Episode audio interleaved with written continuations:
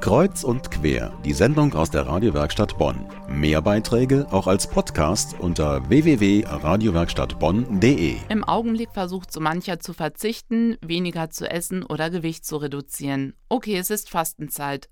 Auf der anderen Seite ist es ein enormer Luxus, überhaupt entscheiden zu dürfen, wie viel man isst. Schon jetzt leiden über 800 Millionen Menschen auf der Welt an Hunger und die Zahl steigt stetig. Also ist die Frage, werden wir langfristig eigentlich genug zu essen haben? Können alle Menschen auf der Welt zukünftig ausreichend ernährt werden? Kommt darauf an, sagt Stefan Kreuzberger in dem Buch Harte Kost. Darin nimmt er die Welternährung unter die Lupe. In Bonfilich auf der Burg Leder hat er kürzlich eine Lesung gehalten. Die gute Nachricht ist, es gibt genügend Nahrung, Spielraum für Veränderungen, kreative Ideen, neue Ernährungsquellen und die Welt hat noch eine Menge Platz auch für 10 Milliarden Menschen. Ein Statement bei der Lesung zu Harte Kost, dem Buch mit der Frage, wie man die Welt langfristig satt bekommen kann. In unseren Sendungen haben wir schon des Öfteren von der sogenannten Slow Food Bewegung berichtet. Das ist eine Initiative, die sich für genussvolles Essen einsetzt. Dazu gehören zum Beispiel der frische Faktor von Lebensmitteln oder auch, dass der Salat aus der Region kommt und nicht vor um den halben Erdball geschickt wurde. Und dazu gehört auch, dass die Bauern und Lebensmittelproduzenten fair bezahlt werden. Viele Kriterien also, auf die jeder beim Einkaufen achten kann. Wirklich jeder? Oder bekommt man mit diesen Ansprüchen nur einen kleinen Teil der Menschheit ernährt und viele andere stehen nicht gesättigt vom Esstisch wieder auf? Stefan Kreuzberger ist Mitautor des Buches Harte Kost und die Slow Food Bewegung hatte ihn kürzlich zu einer Lesung nach Bonn eingeladen. Da sollte er mal erklären, ob wir denn überhaupt die ganze Welt ernähren können und wenn ja, wie.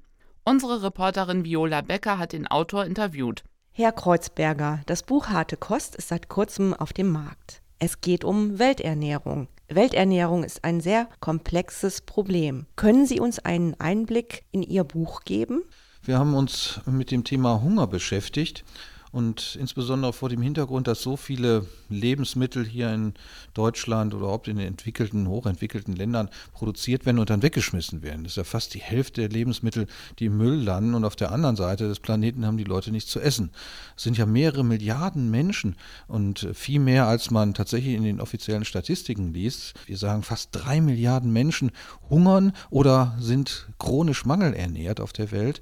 Und das ist erschreckend. Fast jeder zweite Mensch auf dieser Erde kann eben nicht so vernünftig essen, wie wir das tun. Und deswegen haben wir gesagt, was gibt es für Ansätze, was gibt es für Perspektiven, die zukünftig vielleicht 10 Milliarden Menschen im Jahr 2050 auch tatsächlich zu ernähren zu können. Und damit haben wir uns beschäftigt und die verschiedensten Ansätze mal beleuchtet, durchdiskutieren lassen mit den verschiedenen äh, Protagonisten, die für die eine oder andere Schule oder Richtung stehen. Und das haben wir in dem Buch vorgestellt. Haben Sie bei der weltweiten Recherche eine zukunftsfähige Lösung für die Welternährung gefunden? Ja, wir haben uns erstmal auf die Suche gemacht, was es überhaupt für Möglichkeiten oder Ansätze gibt, all diese vielleicht 10 Milliarden Menschen im Jahr 2050 zu ernähren. Und wir sind bei unseren Recherchen doch darauf gestoßen, dass die biologische und regionale Landwirtschaft, also kleinbäuerlich strukturierte Landwirtschaft vor Ort am besten dazu geeignet ist, diese vielen Menschen auch in Zukunft zu ernähren. Was war Ihr spannendstes Ergebnis bei Ihrer Recherche? Dass es unheimlich viele tolle Ansätze gibt, von denen man bislang wenig in der Medienwelt mitbekommen hat.